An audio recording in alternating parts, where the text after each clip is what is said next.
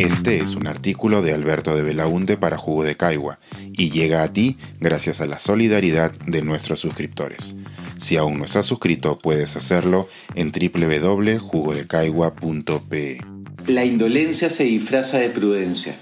El COVID no debe ser excusa para abandonar los servicios públicos. Un adulto mayor se acerca a la biblioteca municipal de su distrito para leer el periódico. En la puerta, de pie junto a un trapo seco que languidece en el piso, el vigilante le informa que la sala de lectura no está atendiendo por la pandemia. No sabe cuándo volverá la atención regular. Curiosamente, en ese mismo local municipal, todas las ventanillas de atención de cobro de tributos funcionan con normalidad.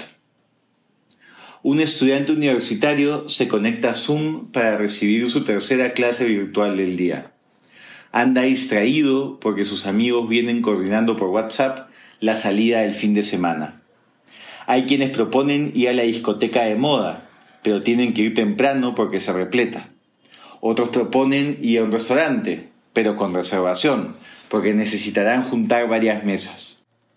En el Zoom, el profesor les dice que las clases seguirán siendo virtuales todo el semestre por motivos de seguridad, para evitar que haya contagios.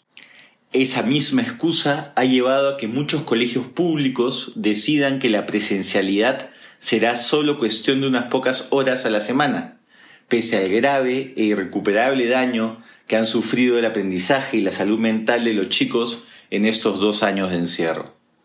En otra parte de la ciudad se extiende una larga cola de personas bajo el sol esperando por su duplicado de DNI ante un local de RENIEC. La imagen se repite en otros locales de la entidad. Se calcula que hay cerca de 5 millones de DNI caducos en nuestro país.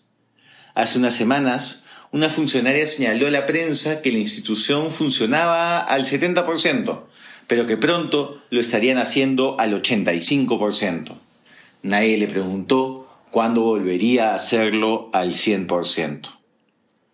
Mientras usted lee este artículo, o lo escucha, es probable que algún familiar suyo esté desesperado tratando de renovar su brevete o pasaporte. Las citas disponibles, al igual que el material para imprimir dichos documentos, son escasas. Hoy en día, uno tiene que esperar aproximadamente tres meses solo para retirar un permiso de conducir ya emitido. La espera para una cita de renovación de pasaporte es de casi el doble y quienes necesitan sacarlo de urgencia para viajar tienen que hacer una cola en el aeropuerto que llega a superar las 12 horas.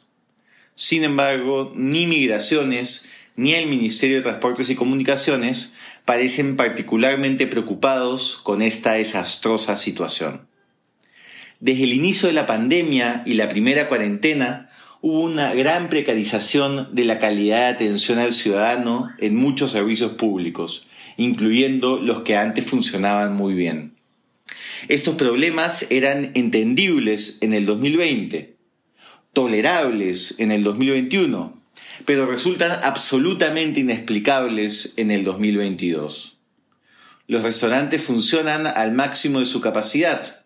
Los centros comerciales andan llenos de clientes. Muchas empresas e instituciones han vuelto al trabajo presencial.